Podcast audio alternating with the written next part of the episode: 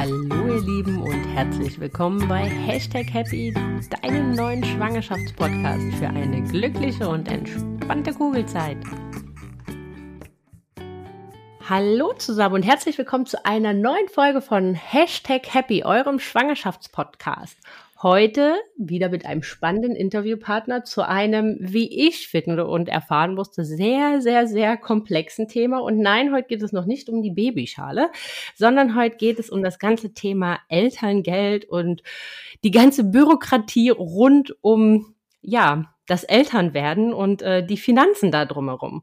Und weil das so ein vollgepacktes Thema ist und weil es da so, so viel zu erzählen gibt, gibt es dazu eine Doppelfolge. Wie sich das aufteilt, erzähle ich oder beziehungsweise wir euch gleich. Aber jetzt möchte ich euch erstmal meinen Interviewpartner heute vorstellen, den Felix Böhme von Einfach Elterngeld. Ja, was sage ich? Ich vorstellen. Das kann er doch eigentlich viel besser selbst. Hallo Felix. Ja, hallo Sandra. Ganz vielen Dank, dass ich heute hier bei Hashtag Happy Podcast mit dabei sein kann. Ähm, ja, mein Name ist Felix Böhme. Ich komme aus Dresden, bin auch dort geboren im schönen Osten der Republik sozusagen. Und ja, äh, warum Elterngeld? Es ist so, vor einigen Jahren bin ich das erste Mal Vater geworden. Ja, mittlerweile habe ich tatsächlich vier Kinder. Äh, wow! tatsächlich ein bisschen ein Experte, ja. Und äh, beim ersten Kind äh, habe ich mich mit dieser Thematik auseinandersetzen müssen und dachte, als jemand, der so aus der Richtung öffentlichen Verwaltung kommt, dass ich mich doch ganz gut mit Formularblättern und Regularien auskenne, wurde dann aber wirklich derbe enttäuscht. Es, die Elterngeldstelle hatte Rückfragen zu unserem Antrag und es kamen ganz andere Zahlen raus, als die ich erwartet habe, ausgehend von dem Elterngeldrechner, den er das Familienministerium zur Verfügung gestellt hat. Es war einfach frustrierend für jemanden, der so, ich sag mal, planerisch äh, aktiv ist, so wie ich.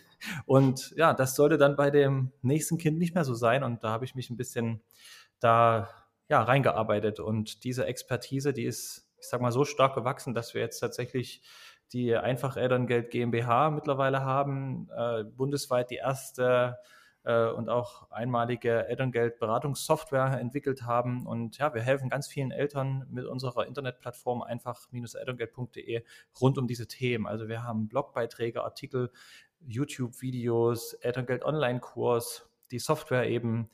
Also ja, und auch einen kostenfreien Elterngeldrechner natürlich, ähm, um den Eltern, den Betroffenen hier wirklich bestmögliches Werkzeugmaterial an die Hand zu geben. Möglichst auch so, dass man ja, das alles versteht und das Beste rausholt. genau. Ja, genau. Und das kann ich auch nur bestätigen, denn auch wir haben uns verzweifelt an den Felix gewendet, äh, mhm. weil, ja, ich möchte mal sagen, gut, also im Gegensatz zu dir liegt mir sowas definitiv schon mal nicht. Ich habe sicherlich andere Stärken, aber sowas gehört nicht dazu und habe da mit meinem Mann vorher versucht, ähm, ja, wir haben da versucht durchzusteigen und irgendwann haben wir gesagt, nee, komm, das hat keinen Sinn, das ist verschenkte Lebenszeit. Mhm. Glaub, wir lassen uns, so. ja genau, wir lassen uns lieber helfen und uns wurde bei dir äh, super geholfen und von daher, ja, aus dieser Intention ist im Prinzip unser gemeinsamer Podcast entstanden, da ich gedacht habe, wenn, äh, dann können wir das doch zusammen machen und deswegen freue ich mich heute unheimlich, dass das geklappt hat. Aber es gibt so, so viel zu sagen zu dem Thema. Das haben wir auch bei der Vorbereitung gemerkt. Und deswegen haben wir gedacht, damit wir euch nicht völlig überladen an Informationen oder dieser Pod oder diese Podcast-Folge zweieinhalb Stunden geht, dass wir das Ganze splitten. Und zwar wird's heute so um die ganze Abgrenzung Elterngeld, Elternzeit, äh, Mutterschaftsgeld, Bemessungszeitraum, Bemessungsgrundlage, also so um wir haben es so ein bisschen als Basics oder Grundlagen betitelt, ähm, einfach darum gehen, dass man so die Unterschiede des Ganzen versteht.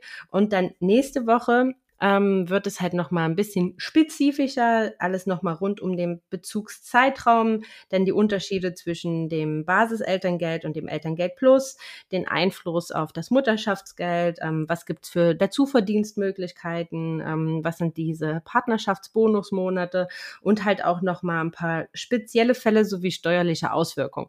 Also, ihr merkt, es ist eine ganze Menge Input, genau. Ähm, der Felix wird sich auch sehr, sehr bemühen, hat er mir eben gerade noch versprochen, dass, er, dass wir das so verständlich wie möglich machen und ich werde mir auch Mühe geben, wenn wir abweichen in Fachchinesisch, dass ich ihn darauf hinweise. Und als Goodie obendrauf haben wir uns überlegt, weil natürlich werden wir wahrscheinlich nicht jede Frage beantworten können. Und genau deswegen haben wir uns überlegt, dass ihr sowohl diese Woche als auch nächste Woche mir all eure Fragen, die offen geblieben sind, schicken könnt. Entweder auf Instagram über Hashtag Happy Podcast, alles zusammengeschrieben, oder über das Kontaktformular auf meiner Website www.hashtag-happy.com. Und dann gehen der Felix und ich am 31.07. um, ach, die Zeit haben wir noch gar nicht festgelegt, sagen wir mal 19.30 Uhr. Ja ähm, ansonsten, wenn sich das ändert, äh, gebe ich euch dann nochmal Bescheid. Gehen wir live auf Instagram und beantworten eure Fragen. Weil natürlich das Beantworten der Fragen vielleicht ein bisschen komplexer ist, wäre super, wenn ihr uns die Fragen einfach schon vorher schickt. Dann ähm, kann der Felix sich da ein bisschen drauf vorbereiten und vielleicht die ein oder anderen Fragen auch schon äh, bündeln, falls ja ähnliche Fragen dort kommen. Also, ihr habt ein Date mit uns am 31.07. um 19 Uhr 30. Und wir versuchen diese und nächste Woche aber schon so viel wie möglich zu beantworten. Wie immer werde ich mir Mühe geben, das Wichtigste in einem PDF zusammenzufassen. Ich weiß nicht, ob das diese Woche und nächste Woche auf einer Seite ausreicht. Da bin ich mir nicht so sicher. Aber wenn ihr das haben wollt, dann meldet euch äh, für den Newsletter an. Auch da habt ihr den Link bei Instagram, Hashtag Happy Podcast auf, äh, in meiner Bio oder auf der Website oder auch nochmal in den Show Notes hier verlinkt. Auch den Link zu der Felix seiner Seite, ähm, einfach Elterngeld, verlinke ich euch auch nochmal in der Folgenbeschreibung und in den Show Notes. Ja, ich glaube, jetzt haben wir alles äh, so weit darum gesagt, dass wir dann starten können, würde ich sagen. Ich habe hier auf meinem Zettel, dass wir so mit den Basics starten, dass wir einmal abgrenzen Elterngeld, Elternzeit, Kindergeld, Mutterschaftsgeld. Hm. Genau, was, also da, da kann ich sehr gut anfangen, ja. ja. genau, es ist vielleicht äh, grundsätzlich ganz gut zu verstehen, dass es in Deutschland verschiedene Familienleistungen gibt oder Förderungsleistungen, wie der Staat praktisch Familien hier unterstützt. Da muss man auch sagen, im weltweiten Vergleich ist da Deutschland wirklich ganz oben mit dabei an Möglichkeiten und finanzieller Unterstützung. Auch wenn das Geld manchmal dann knapp wird in der Elternzeit, ähm, sollte man das trotzdem nicht vergessen. Gerade wenn man vielleicht Freunde, Bekannte im Ausland hat, die staunen dann manchmal nicht schlecht, was Deutschland hier in die Hand nimmt, um Familien zu unterstützen. Aber darum soll es jetzt nicht gehen. Es geht um deutsche Familienleistungen und ähm, die drei größten und bekanntesten sind hier wohl tatsächlich das Kindergeld, Elterngeld und Mutterschaftsgeld. Das würde ich einfach mal ganz kurz erklären, ein Abriss, mhm. was das eigentlich ist.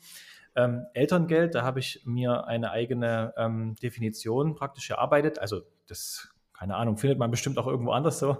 Aber ich sage mal, Elterngeld ist eine staatliche Sozialleistung, die ähm, einen Einkommensverlust nach der Geburt ähm, zum Teil ausgleicht. Ja, also man betreut sein eigenes Kind, seine Kinder und hat nicht mehr die Möglichkeit, Erwerbseinkommen zu generieren.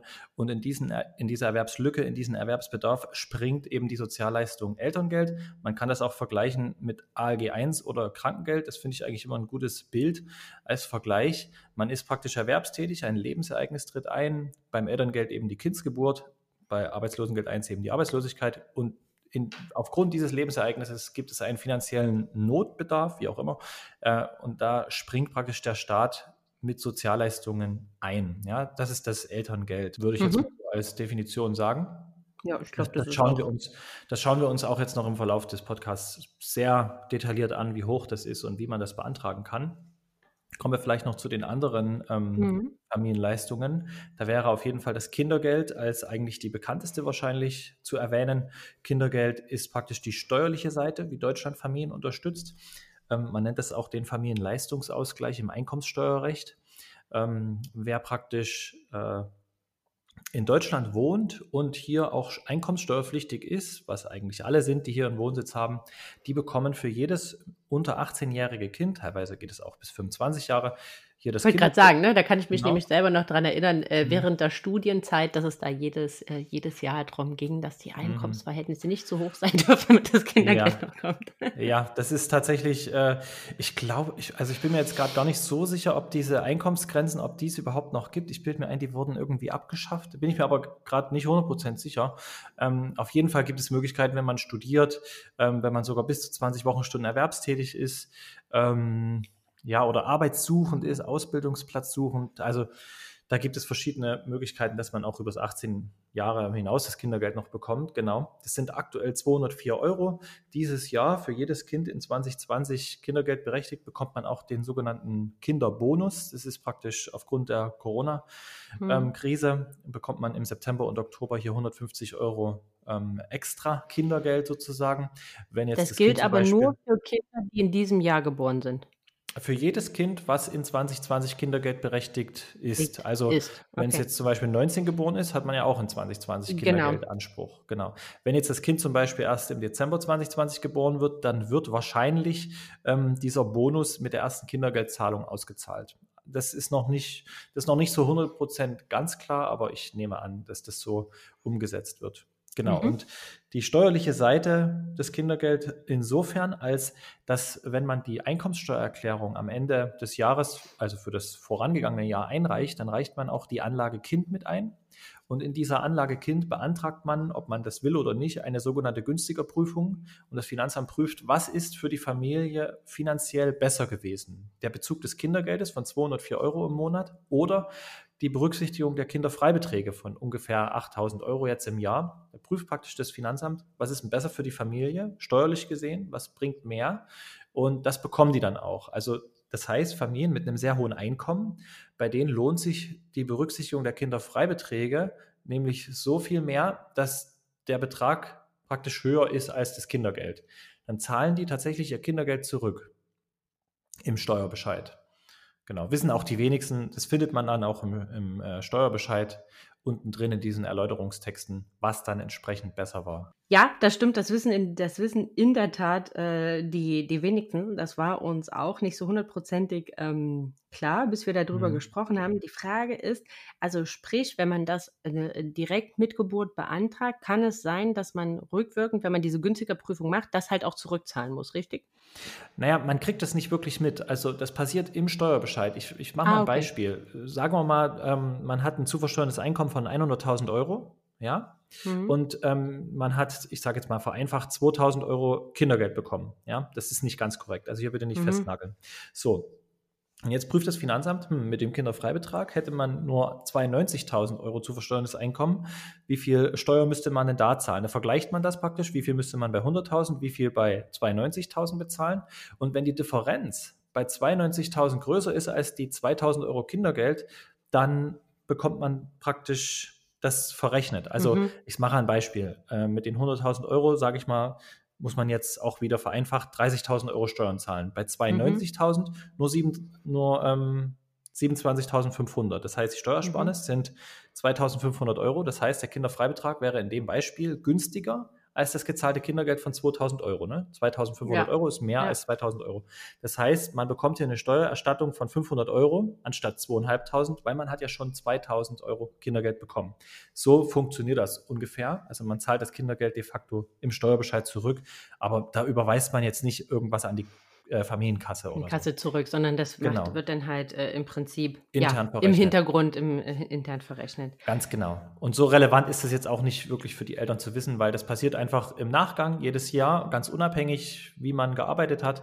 Und man bekommt immer die bessere Variante. Ne? Und man muss eben nichts zurückzahlen. Und auch egal, wie das Ergebnis der günstiger Prüfung aussah, man bekommt trotzdem das Kindergeld immer gezahlt. Also wer jetzt die Kinderfreibeträge für die das vielleicht günstiger ist, die bekommen trotzdem weiterhin ihr Kindergeld gezahlt, weil das wird praktisch immer nur rückwirkend geprüft. Also die Steuerermäßigung oder diese Steuerbegünstigung, die bekommt man sozusagen nur, wenn man die Steuererklärung einreicht und dort mhm. praktisch das Finanzamt das überprüft. Genau. Ah, super.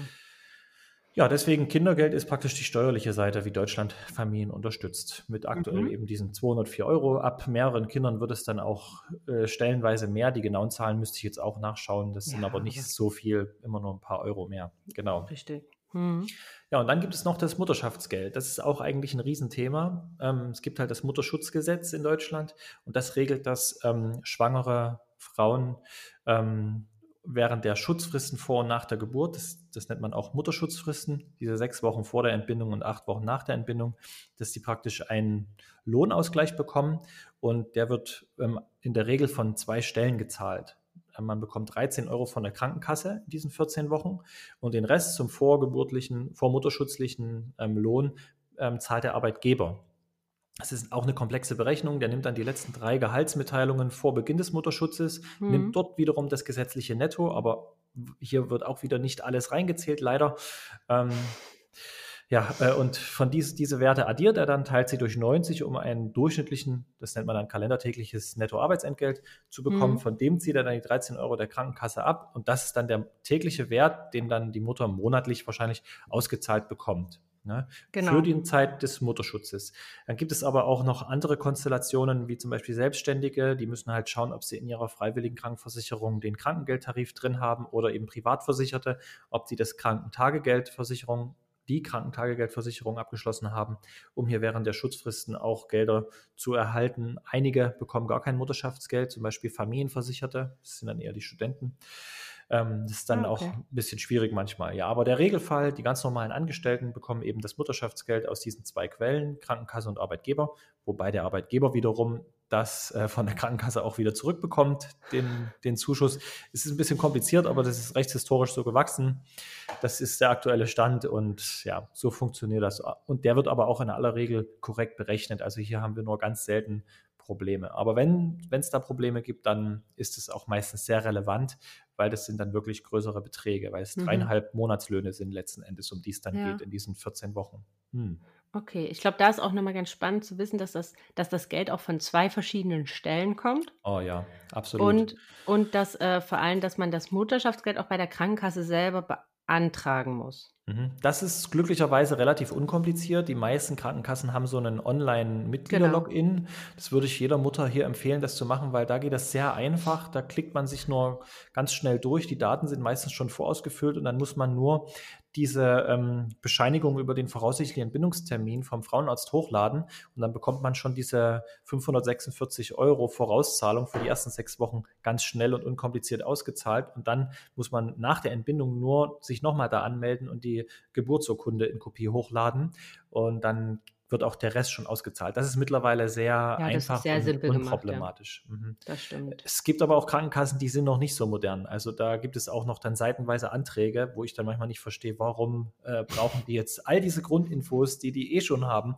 jetzt hier nochmal. Ne? Aber die meisten großen, äh, da geht das wirklich sehr unkompliziert und schnell. Genau, aber diese, dass man das aus zwei Quellen bekommt, ist wirklich absolut verwirrend. Also wir erleben das immer wieder, dass die Mütter oder auch Väter da nicht mehr durchsehen.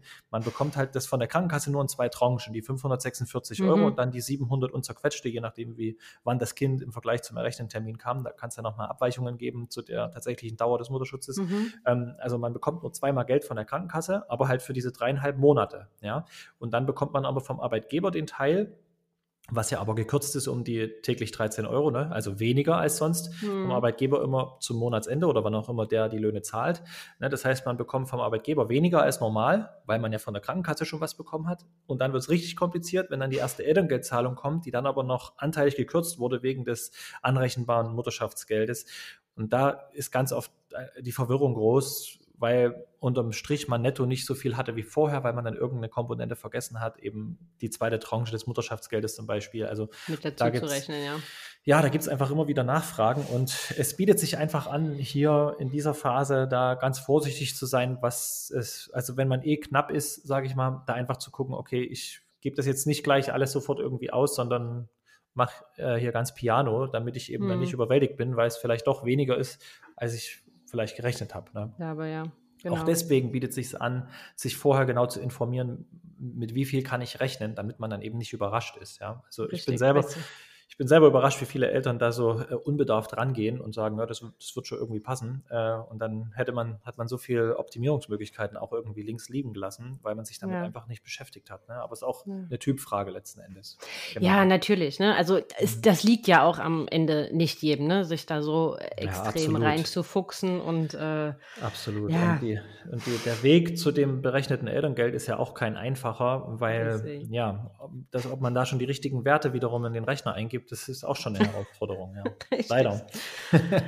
Aber ich glaube, das ist ganz gut zu wissen. Versucht da wirklich äh, zu schauen, ähm, von wo kommt wann was her. Und mhm. wenn ich dich richtig verstanden habe, ist auch nochmal ganz wichtig, ähm, bei, wenn man privat versichert ist, da halt auch mhm. nochmal bei der Krankenkasse sich zu informieren, was es da mhm. halt äh, dann für Möglichkeiten, für Möglichkeiten gibt. Ja, es ist, es, das, da ist halt wirklich Name Programm, das ist privat vereinbart mit der Krankenkasse individuell. Da gibt es keine, kein, gesetzlich, kein Gesetz drumherum, mhm. welche Leistungen die Krankenkasse anbieten muss, sondern man wählt das letzten Endes wirklich aus zu Beginn, wenn man sich privat krankenversichert, welche Leistungen eben die Krankenkasse tragen soll. Und wenn man da keine sogenannte Krankentagegeldversicherung mit abgeschlossen hat, die ist dann natürlich auch in den Beiträgen mit drin, mhm. das heißt, die Beiträge sind auch teurer, dann ähm, hat man eben sowas in aller Regel dann nicht. Und ja, das da muss man sich halt klar sein, vielleicht wenn man halt gerade wechselt oder reinkommt in die private Krankenversicherung, dass man sich überlegt, okay, besteht die Möglichkeit, dass wir irgendwann in den nächsten Jahren schwanger werden? Und im Hinblick darauf halt zu prüfen, okay, lohnen sich die Mehrbeträge, die ich jetzt zahle, auf das zu erwartende ähm, Krankentagegeld?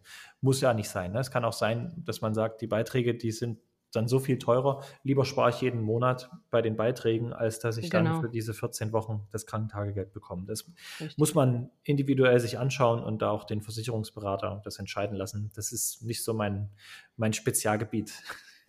Nein, um Gottes Willen, ja. aber ich glaube, es ist einfach nur ganz wichtig zu wissen, wer jetzt halt nicht gesetzlich Fall. versichert ist, informiert euch da und schaut, mhm. gegebenenfalls habt ihr das ja auch dann schon im Vorwege gemacht. Ich meine, mhm. wenn man meist privat versichert ist oder vielleicht viele Selbstständige, ist ja auch die Frage, wie mhm. realistisch ist das, wenn man denn da wochenlang, monatelang einfach den Stift fallen lässt und gar nichts macht. Das ist ja dann meist auch gar ja. nicht so einfach. Von daher, genau.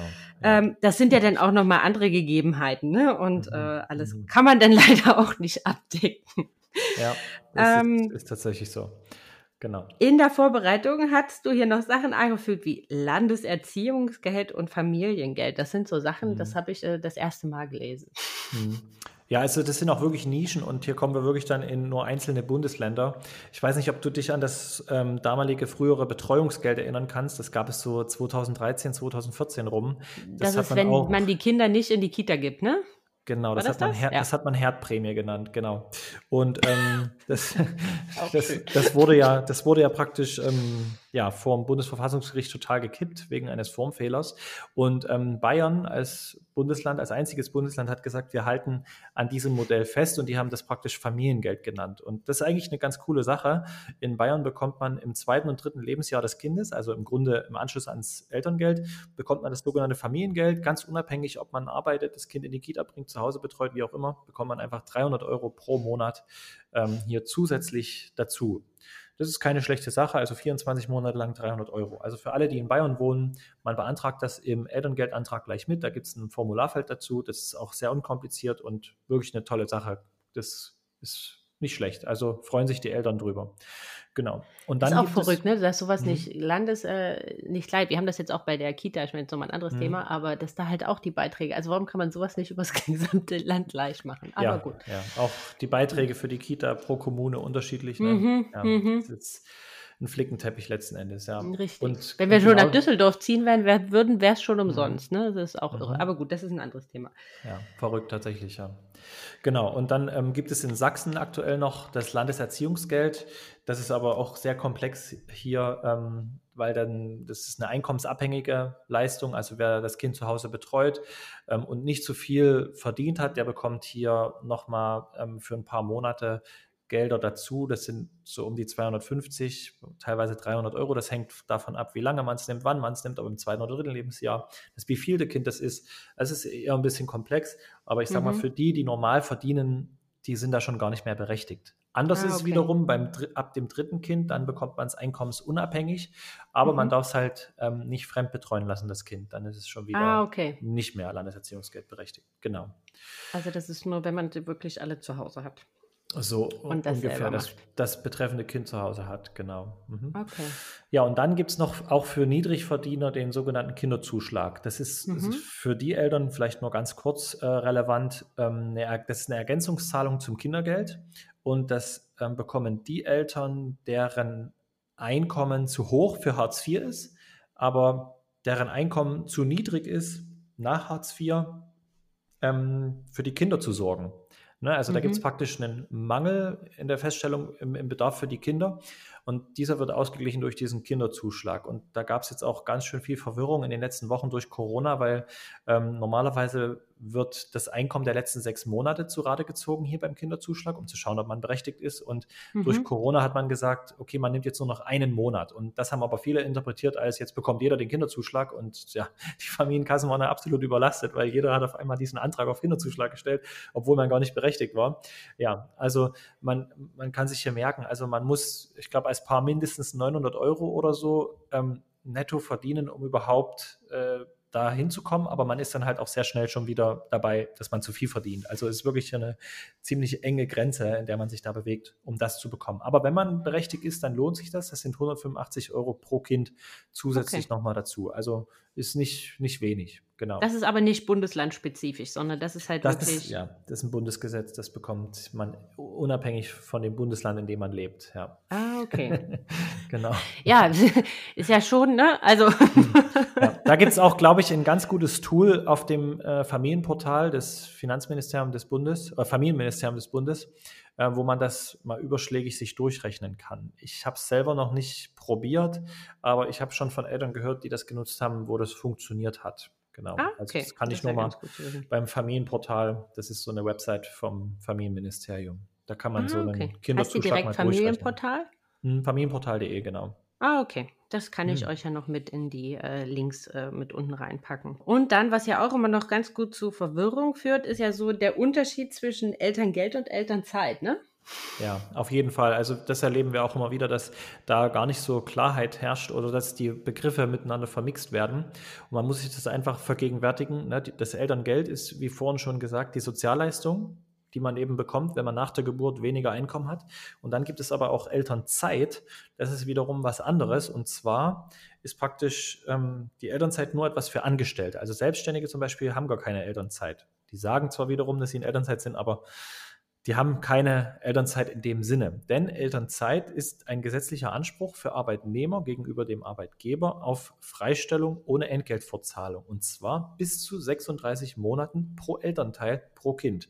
Das heißt, nochmal auf äh, einfacher gesagt, ähm, hm. wer, wer praktisch ein Kind bekommen hat, der kann seinem Arbeitgeber so wie eine Art Sonderurlaub beantragen, ohne dass er das ablehnen kann. Das ist wirklich ein sehr arbeitnehmerfreundliches Gesetz. Also man muss dann halt sieben Wochen vorher, wenn die Elternzeit innerhalb der ersten zwei Lebensjahre genommen werden soll, kann man praktisch dem Arbeitgeber hier das mitteilen. Das muss schriftlich passieren, nicht per Fax oder E-Mail oder irgendwie sonst, mhm. sondern wirklich ausgedruckt, formlos schriftlich.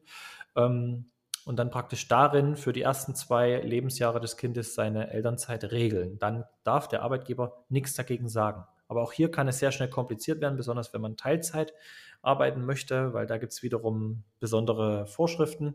Man kann sich merken, solange der Arbeitgeber zustimmt und das gut findet, alles überhaupt kein Problem.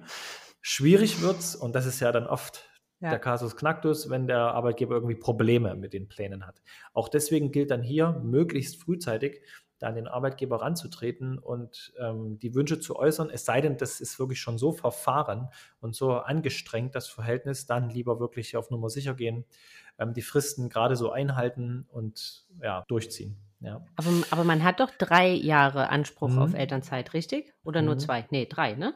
Ja, man hat 36 Monate sozusagen, um genau zu sein. Und diese sieben Wochen Frist gilt für Elternzeiten innerhalb der ersten zwei Lebensjahre. Und dann, man kann ja die Elternzeit in mehrere Abschnitte aufteilen, weil die kann man, man kann auch Elternzeit nehmen, bis das Kind acht ist. Ja? Ah, okay. Und ab dem dritten Lebensjahr beginnt praktisch eine neue Frist ähm, für Elternzeitanträge. Die ist dann mhm. 13 Wochen. Also ich könnte zum Beispiel jetzt, um das mal zu verdeutlichen, mhm. ich könnte sagen, ich mache äh, das erste und zweite Lebensjahr Elternzeit und möchte dann aber äh, das, die ersten sechs Monate nach dem Schuleingang zum Beispiel nochmal Elternzeit mhm. nehmen. Man bekommt dann zwar kein Elterngeld mehr, aber wie auch immer, mhm. vielleicht hat man dann dafür gespart oder ne?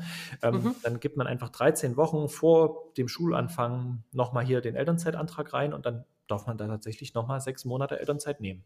So okay. ist das praktisch gedacht, genau. Wie läuft das in der Elternzeit, also in der Zeit, wo man auch kein Elterngeld mehr bekommt mit äh, den mhm. ganzen Sozialversicherungsleistungen, also mhm. Krank äh, Krankenkasse, mhm. Rentenversicherung, ähm, Arbeitslosenversicherung mhm. und so weiter? Wer kommt ja. denn dafür auf? Ja, das ist eine sehr gute und wichtige Frage. Also es ist so, dass ähm, wer normal gesetzlich pflichtversichert ist, der ist während einer Elternzeit beitragsfrei kranken- und pflegeversichert. Also ohne, mhm. dass man was bezahlt, bekommt man weiterhin die gleichen Leistungen, ist sozusagen versichert. Und in der Rentenversicherung bekommt man sogenannte Kindererziehungszeiten und die werden so eingezahlt, als hätte man das aktuelle deutsche Durchschnittsbrutto. Da sind wir aktuell bei um die 3000 Euro brutto. Ne? Also mhm. Da bekommt man solche Kindererziehungszeiten da ähm, praktisch gezahlt vom Bund. Ähm, schwieriger wird es aber, wenn man parallel Elternzeit bezieht. Ähm, weil da bekommt man die Kindererziehungszeiten nicht doppelt, sondern nur einer von beiden und zuerst immer die Mutter. Also sollte das der Vater bekommen, dann muss man das auf einem extrem unglücklichen Formular der Rentenversicherung, das heißt V0800, wenn ich mich richtig erinnere. Also ich erlebe das manchmal hier bei Eltern, das ist unglaublich.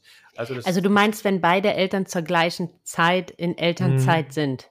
Ja, also genau, das finde ich nämlich ziemlich ungerecht, aber das hat auch schon ein, äh, das, äh, das Bundessozialgericht entschieden, dass das eben so korrekt ist. Aber es ist so, dass wenn jetzt zum Beispiel Vater und Mutter nehmen beide im ersten Lebensjahr Elternzeit, zum Beispiel, kann man ja machen. Mhm. Ja? Und dann muss, kann trotzdem nur einer diese Kindererziehungszeiten bekommen. Obwohl, wenn sie zum Beispiel ähm, Mutter nimmt eins bis drei, also Lebens, die ersten drei Lebensjahre und dann nimmt Vater vier bis sechs, könnte man ja theoretisch machen, mhm. dann würden sie beide die Kindererziehungszeiten bekommen. Mhm. Wenn ich das, wobei, da bin ich selber, wenn ich sage, mir nicht hundertprozentig sicher, ob das auf die drei Jahre begrenzt ist pro Kind. Aber sagen wir mal, sie würden das machen, das mit anderthalb Jahren. Da kann ich es auf ja. jeden Fall sagen. Mutter nimmt Lebensmonate 1 bis 18 und der Vater ähm, 19 bis 36, dann würden sie beide ähm, die Kindererziehungszeiten in der Rente bekommen. Aber wenn mhm. sie beide Lebensmonate 1 bis 18 machen, dann nicht. Und das finde ich irgendwie. Okay. Dann würde nur einer. Das finde ich doof. Ja, ja das stimmt. Genau, das da muss man sich eben entscheiden. Ja. es wurde leider schon gerichtlich festgestellt, dass das äh, so seine Richtigkeit hat, warum auch immer. Ähm, okay. Ja, genau, so läuft es dann ab. Wenn man freiwillig gesetzlich versichert ist, dann muss man während einer Elternzeit seinen Grundbetrag, das hängt von der Krankenkasse ab, selber bezahlen. Privatversicherte komplett selber bezahlen. Das wird aber okay. beim Elterngeld wiederum auch ein bisschen aufgefangen, dadurch, dass man praktisch eine höhere Bemessungsgrundlage hat. Kommen wir dann vielleicht nochmal dazu. Aber meistens hat das in der, Praxis, in der Praxis keine Auswirkungen, weil die freiwillig und Privatversicherten, die haben meistens eh so ein hohes Einkommen, dass sie sowieso im Höchstbetrag sind. Aber, wird, aber es gibt ja auch Krankenkassen, die das, also mhm. wo man denn trotz alledem in die Familienversicherung rutscht, ne? Es ist ja von Krankenkasse zu Krankenkasse unterschiedlich, meine ich, oder? Also es, das kommt wirklich auf die Situation drauf an. Und äh, ich muss auch dazu sagen, ich bin kein Krankenversicherungsexperte. Ja. Ne? Also du kannst mich jetzt hier nicht 100% festnageln. Nein, nein. Ich weiß nur definitiv, dass wenn die Mutter und Vater beide gesetzlich pflichtversichert sind, in Elternzeit gehen, dann sind die beitragsfrei krankenversichert. Genau, ähm, auch wenn man freiwillig gesetzlich versichert ist. Das ist man ja ab einem gewissen Einkommen. Ganz genau. Wenn man die Beitragsvermessungsgrenze erreicht hat, dann mhm. muss man auch während der Elternzeit dann die Beiträge zahlen. Aber es kann sein, dass wenn der, wenn der Partner ebenso hoch ist, das, also auch hohe äh, mhm. über der Beitragsbelastungsgrenze ist, dass man dann in eine Familienversicherung reinkommen kann. Da bin ich mir wirklich nicht hundertprozentig sicher. Ich sage aber immer, gehen wir lieber mal vom Schlimmsten aus, um dann nicht enttäuscht zu werden. Genau. Ähm, die Beträge, dass man diesen Grundbetrag dann zahlen muss. Aber ähm, ich glaube, das Einfachste ist da, dass man sich einfach da nochmal kurz an die Krankenkasse wendet. Also so haben wir das damals auch Fall. gemacht. Auf jeden Fall. Und da einfach nochmal nachfragt, wie da die äh, Gegebenheiten sind, weil ich meine im Kopf mhm. zu haben, dass das äh, von, dass es bei von Krankenkasse zu Krankenkasse unterschiedlich ist. Ja, ähm, und die prüfen sein. das dann halt nochmal und ähm, das ist dann relativ, ja, einfach die Hotline oder da bei der mhm. Hotline eine E-Mail hinschreiben und einfach mhm. mal nachfragen. Ich glaube, ganz wichtig ist nur zu wissen, dass man auf dem Schirm hat, dass es halt mhm. sein kann, wenn man freiwillig, wenn man freiwillig Pflicht, nee, wenn man freiwillig gesetzlich versichert ist, mhm. dass da gegebenenfalls zu ähm, ja noch Mehrkosten kommen kann, dass man das mhm. einfach mit auf dem Schirm hat bei der Finanzplanung. Ja. Ja, auf jeden Fall. Also das ist gar nicht so ohne. Erfahrungsgemäß sind die Hotlines an den Krankenkassen auch, was den Versicherungsstatus angeht, ganz gut. Wir haben eher äh, Probleme beim Mutterschaftsgeld. Besonders wenn man mehrere Arbeitgeber hat, dann müssen die das ja aufteilen, diese 13 mhm. Euro pro Arbeitgeber. Da, da haben wir regelmäßig äh, Probleme. Äh, auch da einen Ansprechpartner, einen guten zu finden. Ja. Okay. Aber ich, was den Status angeht, da sind, da kennen die sich richtig gut aus und ja, da ist es auf jeden Fall hilfreich, sich da vorher zu erkundigen. Und es kann auch sehr viel Sinn machen, überhaupt äh, das alles zu prüfen, bevor man in Elternzeit geht, dass man das wirklich dann gut macht, weil das kann richtig teuer werden. Ne? Und wenn man halt nur in Anführungszeichen die 1800 Euro Elterngeld bekommt mhm. und vorher vielleicht netto irgendwo 3.000 bis 4.000 Euro jeden Monat bekommen hat, dann ist das ein erheblicher Einschnitt.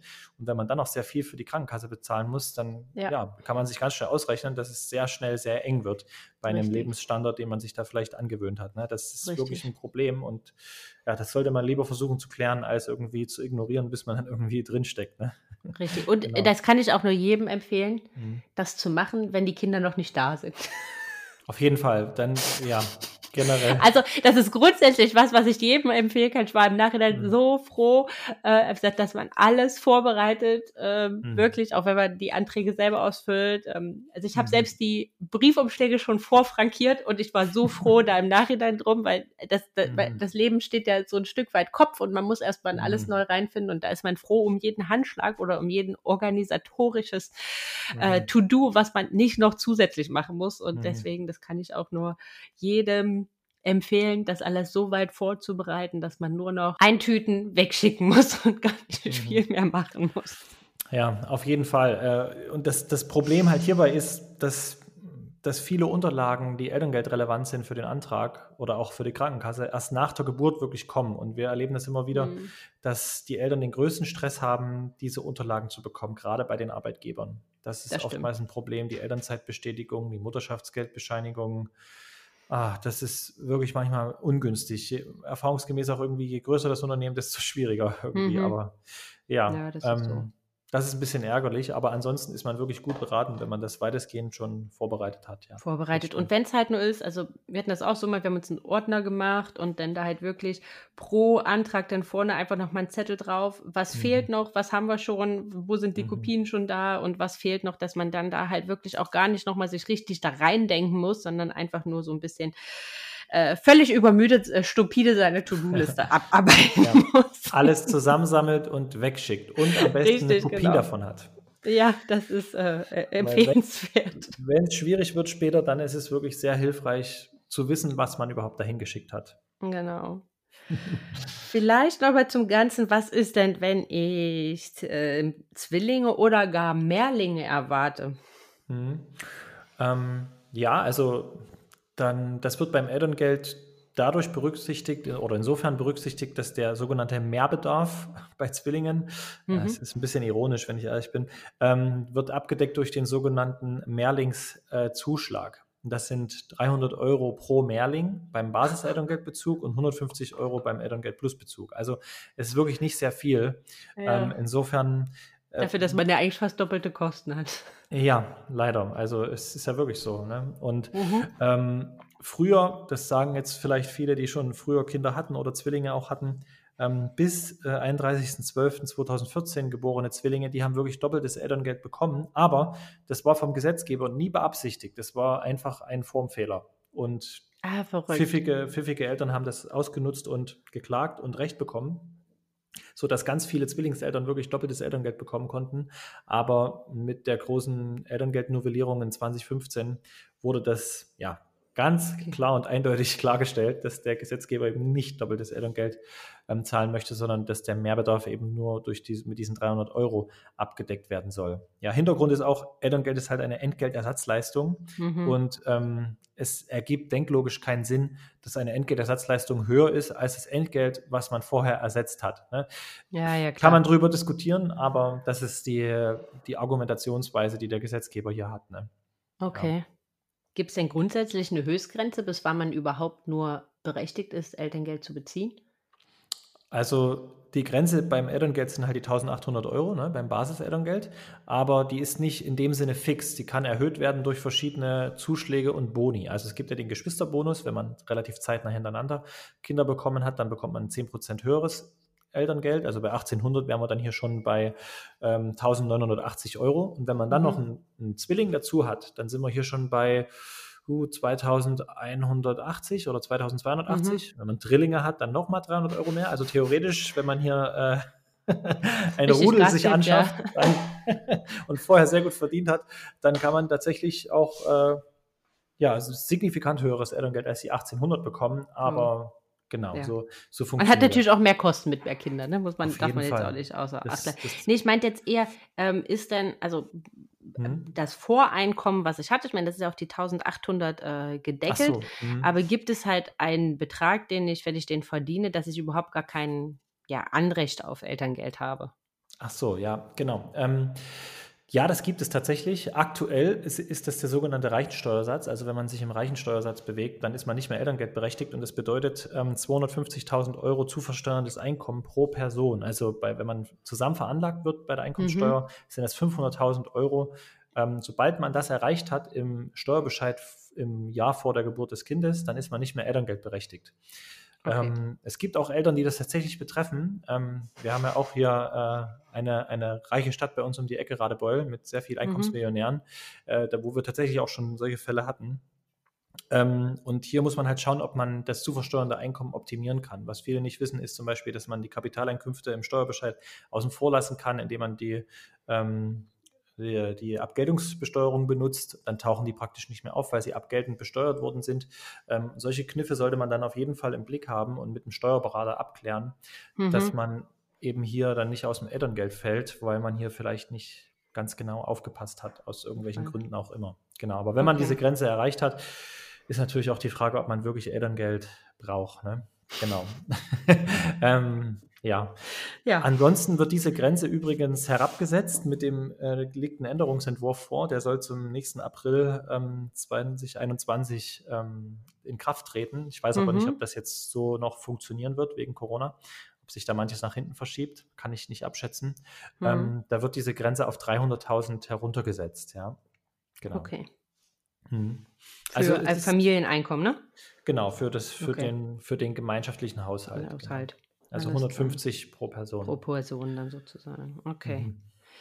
Ja, aber ich, äh, also ich, ich sage jetzt einfach mal so, dass das jetzt Mhm. wahrscheinlich nicht die, äh, die große Masse äh, betreffen Nee, wird. nee, ist, ist richtig, ja.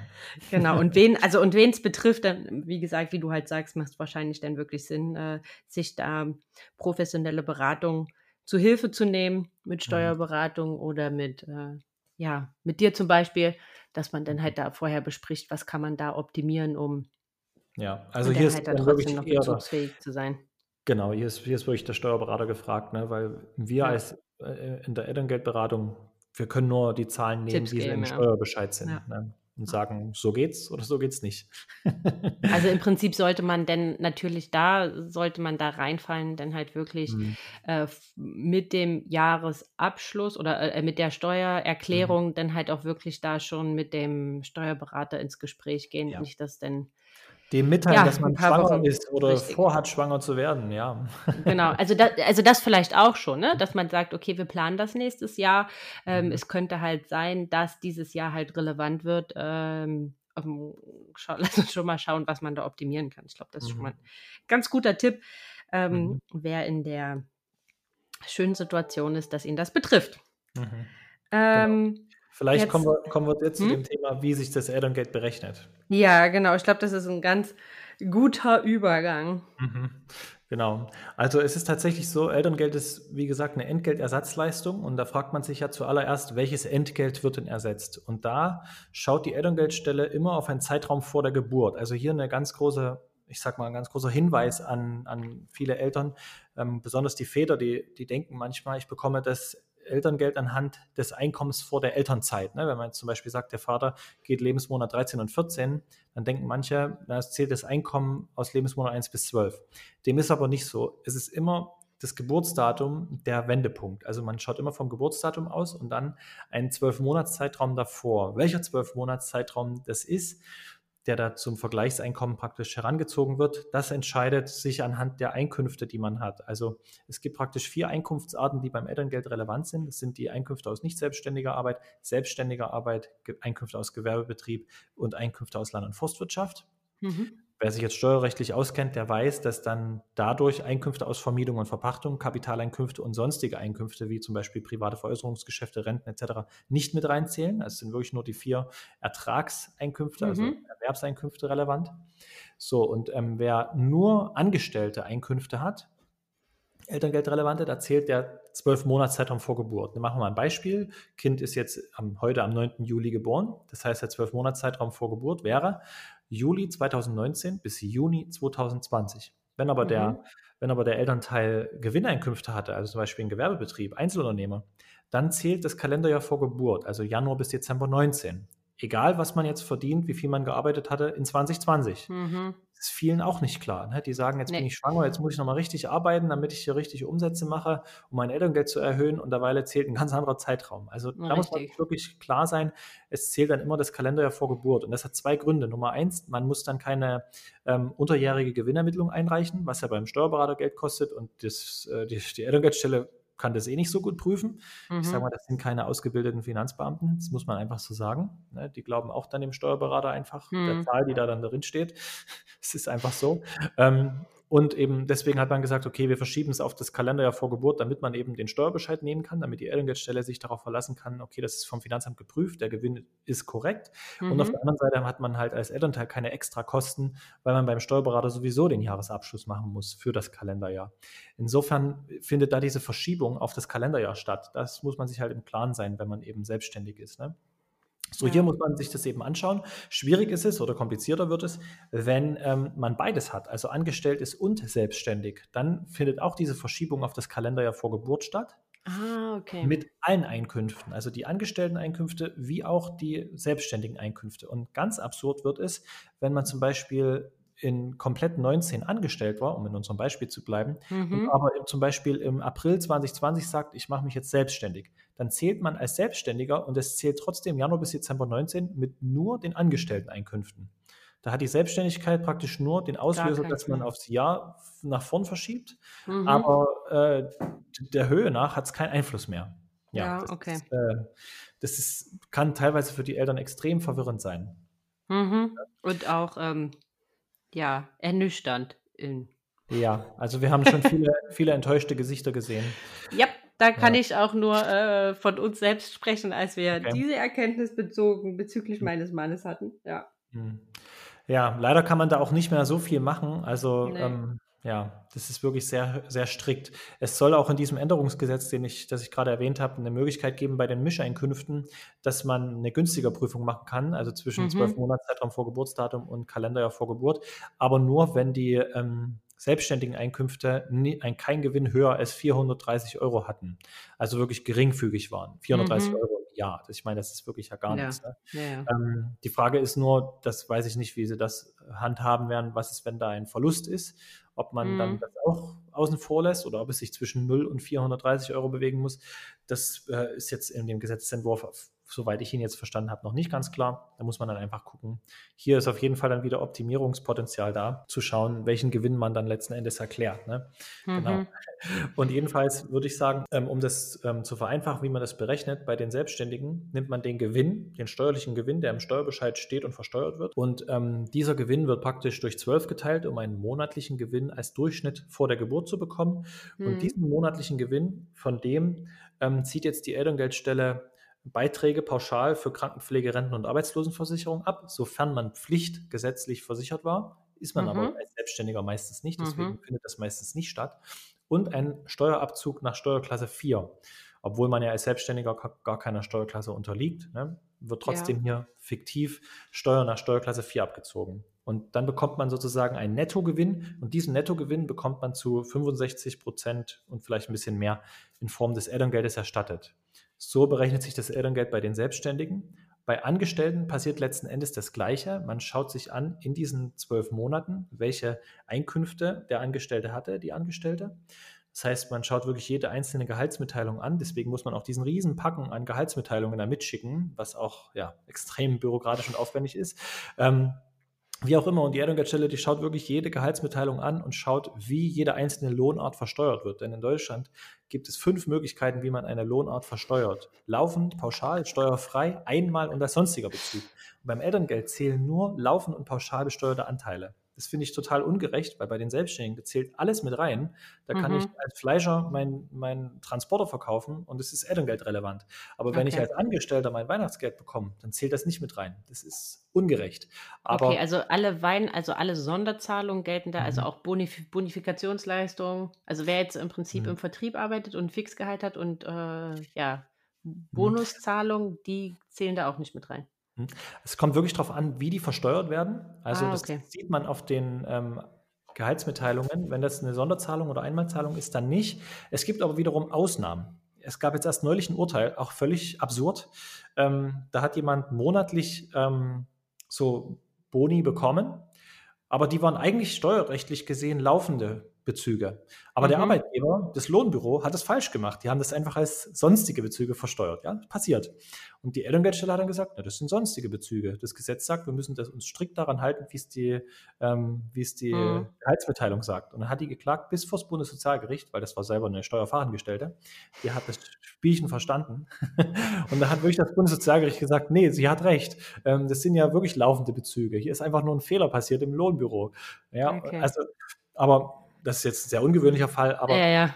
es gibt auch Urteile, da wurde es mit berücksichtigt, wenn die Boni, die Einmalzahlungen regelmäßig gezahlt wurden. Also am meisten hat man wirklich wahrscheinlich Chancen, wenn es monatlich ist, aber man Mhm. kann sich eigentlich merken, eigentlich keine Chance. Es muss laufend und pauschal besteuert sein. So mein Hinweis immer an die Eltern, versuchen sie mit dem, oder die Eltern sollen versuchen, mit dem Arbeitgeber auszuhandeln, dass solche Einmalzahlungen möglichst verteilt über den gesamten Bemessungszeitraum, also den Mhm. zwölf Monatszeitraum, verteilt ausgezahlt wird. Was ist denn mit äh, beispielsweise äh, Auszahlungen wie Überstunden? Zählt Kommt- sowas mit rein oder ist Mhm. das auch was, was ähm, außen vor gelassen wird? Hm. Es kommt wirklich darauf an, wie der Arbeitgeber das versteuert und das hängt Okay. wiederum, das, das ist in den Lohnsteuerrichtlinien geregelt, wie das ist, wenn die Überstunden zum Beispiel jetzt relativ zeitnah in einem Monat gemacht wurden, dann sind das laufende Bezüge. Wenn das aber Überstunden betrifft, die schon Monate alt sind, dann sind das ganz schnell sonstige Bezüge. Das heißt, man muss Okay. hier immer genau schauen und da sieht man auch schon wieder, dass es hier enormes Fehlerpotenzial hat. Ja, ja, klar. Deswegen muss man da äh, sich das alles genau anschauen. Also wenn man da quasi einen guten Draht in die Lohnbuchhaltung hat, äh, sollte man sich mit denen mal auseinandersetzen, sollte am das besten. der Fall sein. Ganz genau, am besten gleich dem, äh, der, der Lohnbuchhaltung schreiben, in den nächsten zwölf Monaten keine sonstigen Bezüge, alles bitte laufend versteuern. Ja. Ähm, schön wäre es, wenn es so einfach wäre. Ne? Man muss da Ja, halt ja, klar. schauen, erfahrungsgemäß einfach mit dem Arbeitgeber sprechen, die Situation schildern. Vielleicht, ich meine, je kleiner und individueller das Unternehmen, desto einfacher ist sowas wahrscheinlich Mhm. möglich, ne? ähm, Ja, dass man da irgendwie Sonderregelungen findet und vielleicht auch eine Gehaltserhöhung oder wie auch immer aushandelt, damit eben das Elterngeld entsprechend höher ist. Ähm, muss man aber halt schauen, ob der Arbeitgeber mitmacht, ob das, Richtig. Das muss ein Vertrauensverhältnis dann sein. Ne? Und es ist leider nicht immer ganz so einfach möglich. Ne? Ansonsten, wenn man da keine Möglichkeiten hat, das Gehalt zu optimieren, dann gilt es auf jeden Fall über einen Steuerklassenwechsel nachzudenken. Das ist, wird so inflationär in der Elterngeldberatung benutzt, dieser Steuerklassentrick in Anführungszeichen. Ich bin gar nicht so ein großer Fan davon, weil man immer schauen muss, äh, ob sich das wirklich unterm Strich für die lohnt. Aber Hm. wenn man jetzt zum Beispiel sagt, ja, die Mutter ist auf jeden Fall hier ähm, im Hauptbezug, also nimmt wirklich den überwiegenden Teil des Elterngeldes, dann kann sich das wirklich schon signifikant lohnen.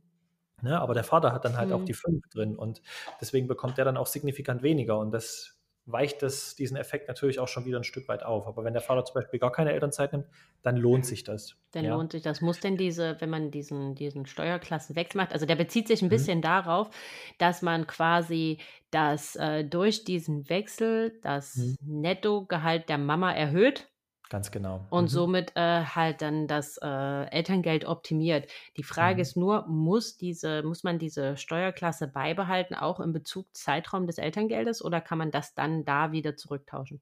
Kann man zurücktauschen, ja. Man zurücktauschen. Was, welche, welche Lohnsteuerabzugsmerkmale man im Bezugszeitraum hat, ist der Elterngeldstelle ziemlich egal, weil wirklich dieser Bemessungszeitraum maßgeblich ist. Genau, also natürlich kann man erstmal nur Steuerklasse wechseln, wenn man verheiratet ist. Das ist erstmal schon Ja. wichtig zu wissen. Ja? Ja. Also Ledige können das erstmal nicht machen. So. Und dann muss man sich vorstellen, wie bei den Selbstständigen findet das gleiche Prinzip statt. Die Elterngeldstelle nimmt die, alle Gehaltsmitteilungen, schaut, welche Lohnarten berücksichtigungsfähig sind, laufen und pauschal besteuerte Mhm. Lohnanteile. Dann addieren die aus diesen zwölf Monaten diese Anteile und teilen es durch 12, um einen monatlichen Durchschnitt zu bekommen. Und von diesem monatlichen Durchschnitt werden auch hier wieder pauschal 21 Prozent in aller Regel, wenn man gesetzlich pflichtversichert ist, für die Sozialversicherungen abgezogen und die Steuer nach der überwiegenden Lohnsteuerklasse. Also wenn man zum Beispiel fünf Monate die vier und ähm, sieben Monate die drei hatte, dann zählt die drei. Wenn man sechs Monate die vier und sechs Monate die drei hatte, dann zählt auch die drei, weil dann zählt wiederum die Steuerklasse, die man zuletzt hatte. Das bedeutet wiederum, wenn man erst in der drei sechs Monate und dann sechs Monate in der vier war, zählt die vier. Ne? Äh, genau. Ja, das scheint komplex. ja, es, es ja. Ähm, jedenfalls die überwiegende Steuerklasse wird dann genommen, um hier das fiktive Elterngeld netto zu ermitteln. Das ist dann mhm. der Betrag X und den bekommt man eben zu 65 Prozent, maximal aber die 1800 Euro. Genau, und ich möchte den, den Wechsel der Steuerklasse gar nicht schlecht reden, mhm. ähm, weil der beim Elterngeld wirklich sehr viel Auswir also Auswirkungen haben kann. Aber man muss sich wirklich den Gesamtfall anschauen. Ähm, hat man dann in der Einkommenssteuer eine erhebliche Nachzahlung? Hat man, ähm, will der Vater dann Elterngeld beantragen und hat der dann extrem weniger? Also das sind alles so Fragen, die sollte man vorher ja, nochmal wenigstens noch einmal umreißen, ja. Genau.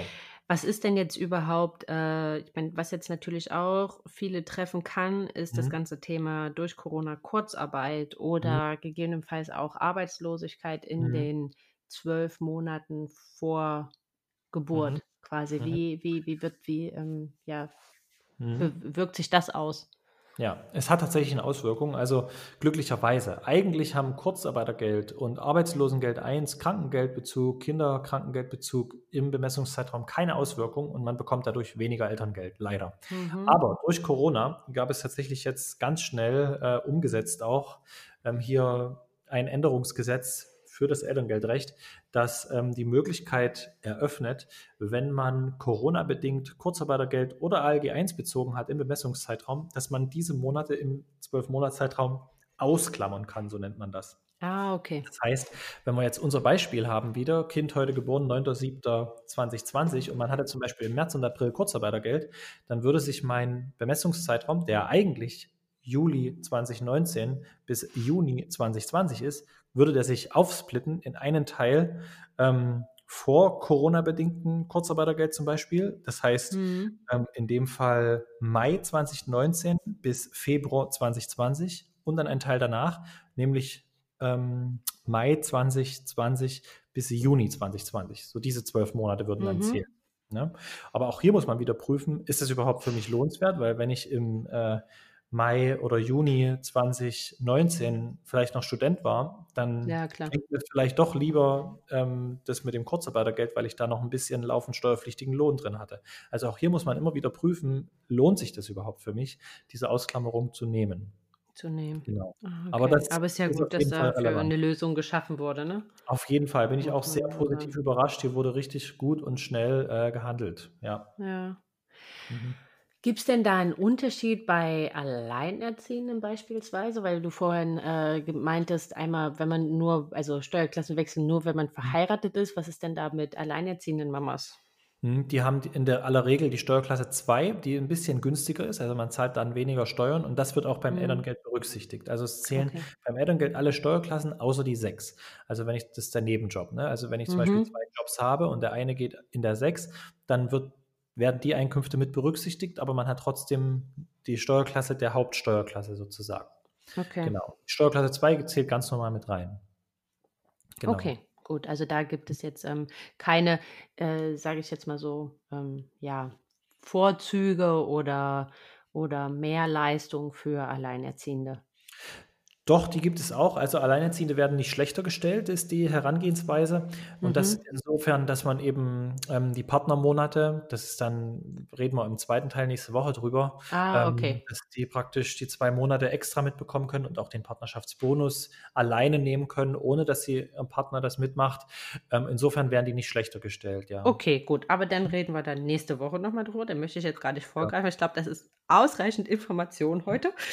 ähm, ich ja. glaube, last but not least, wenn ich auf meinen Zettel mhm. gucke, ist noch das zweite Kind. Also, mhm. wenn gesetzt im Fall, ähm, ja, man sagt so nach dem ersten Kind, oh, das ist ja super. ich möchte so eine ganze Fußballmannschaft. Ja, und, äh, ähm, ja Geht dir scheinbar man, so? ähm, nein, uns eher nicht so. ja. Ja, Deswegen habe ich vorhin auch gesagt, wow, vier Kinder. Also mein ja. tiefster Respekt. Ich habe schon vor allen, die äh, zwei Kinder haben, wo ich sage, hm.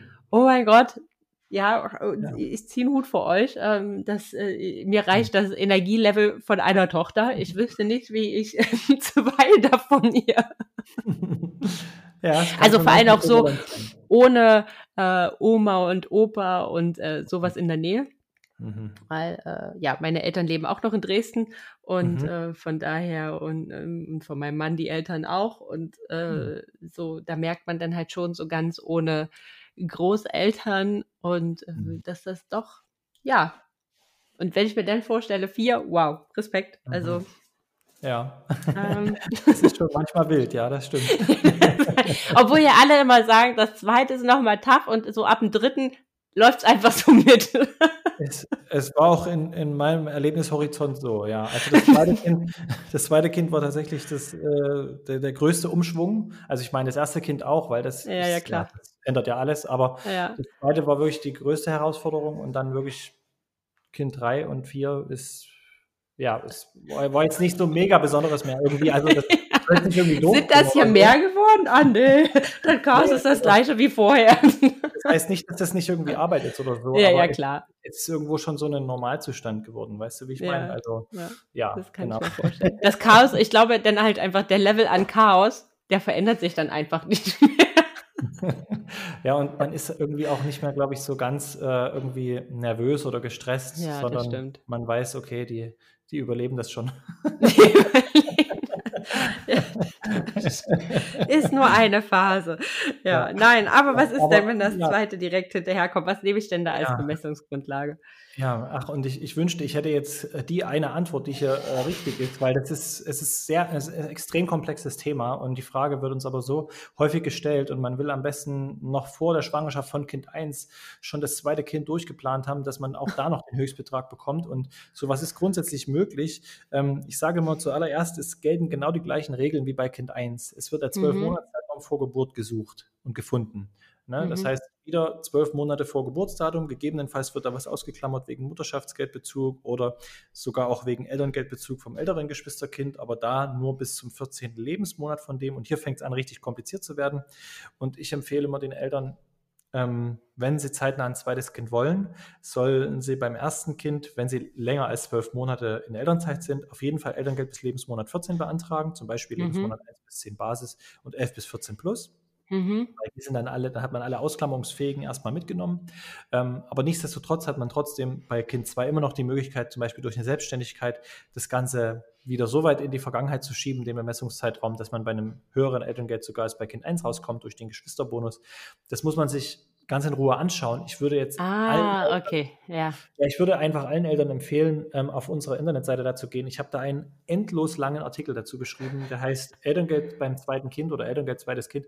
Der hat ja, der ist wirklich genial. Ich habe mir da sehr viel Mühe gegeben, das zu erklären, was es da für Dynamiken gibt und wie man das macht. Und mit Hilfe unseres kostenfreien Elterngeldrechners kann man da auch beliebige zukünftige Szenarien durchplanen. Kind wird da geboren, wird da geboren und ähm, testen, wie sich das praktisch verändert, der Bemessungszeitraum von Kind 2 durch Elterngeldbezug von Kind 1. Ähm, das kann man sehr gut machen. Wer da ein bisschen spielen und testen will, dem würde ich das ans Herz legen. Ähm, aber pauschal kann man das leider wirklich nicht beantworten. Ich kann nur so viel mhm. sagen, es ist möglich. Manchmal muss man da eben ein bisschen die richtigen Werkzeuge in die Hand nehmen, ähm, dass das hier eben optimal ist. Aber ich kann jetzt nicht sagen, bitte bekommen Sie Ihr Kind genau 18 Monate nach Geburtsdatum von Kind 1. Das ja, ist ja auch ein bisschen schwer zu planen, muss man ja auch mal so sagen. Genau, ne? Bestellt man halt leider nicht bei Amazon mit äh, Next Day Delivery. Also Richtig. Genau. da hängen noch ein bisschen mehr äh, Faktoren dran. dran. richtig. Genau. ja, Aber okay, das ist ja super. Dann äh, vielleicht schickst du mir einfach den Link nochmal zu dem Artikel und dann würde ich mhm. den einfach auch noch mit äh, reinpacken. Überhaupt kein Problem. Und ich glaube, das ist ein ganz guter, ein ganz guter Punkt, wo wir nochmal auf ja, das kleine Goodie, was wir haben, hinweisen können. Mhm. Und zwar, wenn euch das jetzt alles geholfen hat, so hoffen wir, ihr mhm. nicht maximal verwirrt seid, Ähm, und er sagt, okay, ich möchte mich da jetzt so langsam mal mit auseinandersetzen. Was kommt denn da unterm Strich bei raus? Ähm, dann haben wir zum einen ein Goodie für euch und zwar mhm. 10%, ähm, ein 10% Rabattcoupon auf die Software von euch, von Einfach mhm. Elterngeld, mhm. Äh, die ja, das Elterngeld berechnet und auch die Anträge ausfüllt, wenn ich dich richtig verstanden habe. Mhm, mhm. Also vielleicht kann ich das ganz kurz erklären. Also ja, genau. Software ist wirklich genial. Man ist wie ein Elterngeldrechner, der auf unserer Seite ist, nur mit noch mehr Funktionen, zum Beispiel ein Zuverdienstrechner. Darüber geht es dann auch in Folge 2. Mhm. Wie verändert sich ähm, das Elterngeld, wenn ich was dazu verdiene? Ähm, und ja, man klickt da durch. Wenn man alle Unterlagen hat, sind das nur ungefähr 30 Minuten, und am Ende bekommt man die vollständig ausgefüllten Elterngeld- und Kindergeldanträge mit einem Begleitschreiben, wo man die hinschicken muss, mit welchen Unterlagen. Also es ist wirklich eine richtig tolle Sache.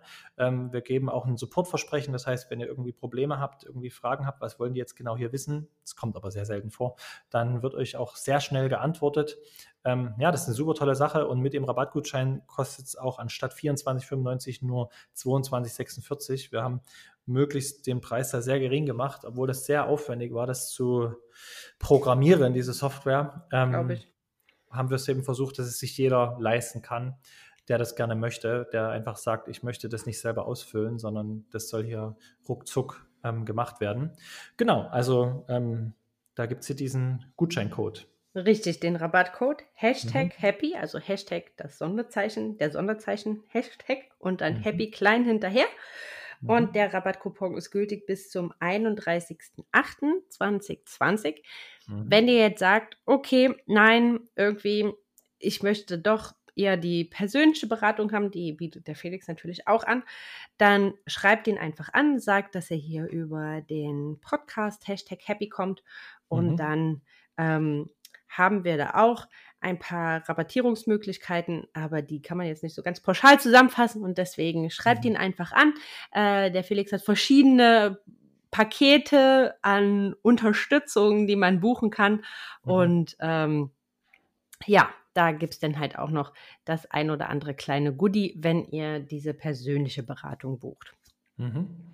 Genau. Ansonsten, ja, geht's nächste Woche dann um alles zum Thema Basisgeld, Basiselterngeld, Elterngeld plus Einfluss Mutterschaftsgeld, dazu Verdienstmöglichkeiten, Partnerschaftsboni und noch so den ein oder anderen Spezialfall. Also, mhm. wenn, lasst das vielleicht einfach mal alles sacken. Das war doch sehr, sehr viel Information. Mhm. Ähm, lasst Revue passieren. Wie gesagt, ich versuche äh, mein Bestes, das so kurz und knapp wie möglich zusammenzufassen äh, und ohne das Wichtigste zu vergessen im Newsletter. Und dann schaltet auf jeden Fall nächste Woche wieder ein. Wenn sich darüber hinaus Fragen ergeben haben, dann schickt mir die gerne entweder über das Kontaktformular auf meiner Website www.hashtag-happy.com oder mhm. äh, über Instagram, ähm, Hashtag Happy Podcast, alles zusammengeschrieben. Denn am 31.07. um 19.30 Uhr gehen der Felix und ich dort gemeinsam live und beantworten eure Fragen. Also schickt uns die dann halt gerne im Vorwege mhm. zu. Der Rabattcode, den verlinke ich euch oder den packe ich euch auch nochmal in die Folgenbeschreibung oder in die Show Notes. Und ansonsten würde ich sagen, ja, hoffe ich, dass wir euch nicht mit äh, Input erschlagen haben. Hm. Dass es inf so informativer, wie wir uns das wünschen, dass ihr jetzt alle ein bisschen, äh, dass, dass ihr euch jetzt, äh, ja, der, dieser wilde Dschungel und äh, wilde Wald an ganzen bürokratischen Leistungen und äh, staatlichen Leistungen, die man haben kann, jetzt ein bisschen aufgeräumter für euch aussieht und ihr so grob wisst, okay, das und das und das ähm, mhm. habe ich, kann ich und da ähm, die Möglichkeiten gibt's. Und dann freue ich mich auf nächste Woche bedanke mich nochmal ganz doll bei dir, Felix, dass du dir die Zeit Sehr nimmst, gerne. um ähm, ja, uns allen das hier ein bisschen transparenter zu machen. Mhm. Und wünsche euch allen da draußen eine wunderschöne Woche. Bis mhm. nächste Woche und kugelt noch fleißig rum. Ja, alles Gute und bis bald. Hat Spaß gemacht.